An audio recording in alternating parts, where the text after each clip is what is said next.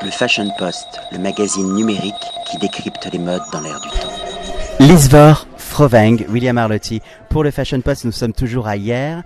Lislor, I'm very happy to meet you. My first question, could you tell me a remember of your last edition when you discover Yer as a new talent, a new designer? When I discovered Hyères, that was last year, when I participated as a finalist with my final collection. I graduated two years ago in the Netherlands. And last year I won the Prix Chloé. And when we arrived in Hyères, a week in advance of the festival, and it was such a nice bunch of people, a great team, very professional. I learned so much. I met so many professional people.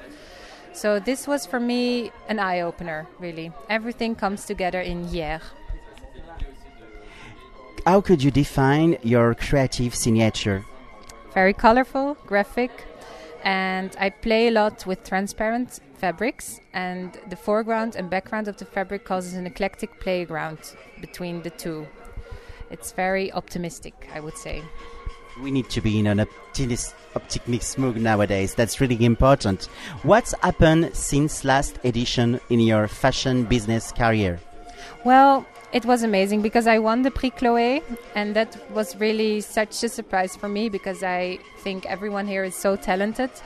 And I felt very honored. And with the prize, I could develop a new collection, which we can now see here in the Formers platform um, which enables me to make it more professional, more like garments I really would like to have. And also other projects came along. I developed two scarf collections for the textile company Mantero Seta in Como. So I lived in Milan for four months this year. And this collection will be in stores all over the world in September. So that's really special that it enables me to work with other companies and to do my own projects as well.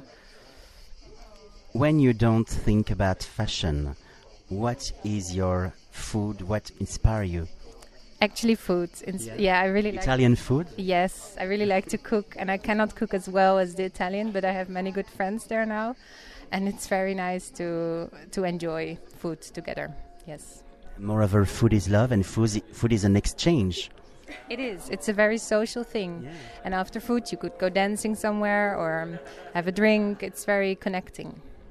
We will keep on this sentence the connection, the friendship, and love as a conclusion. Thank you so much. You're welcome. Thank you. Le Fashion Post, le magazine numérique qui décrypte les modes dans l'air du temps.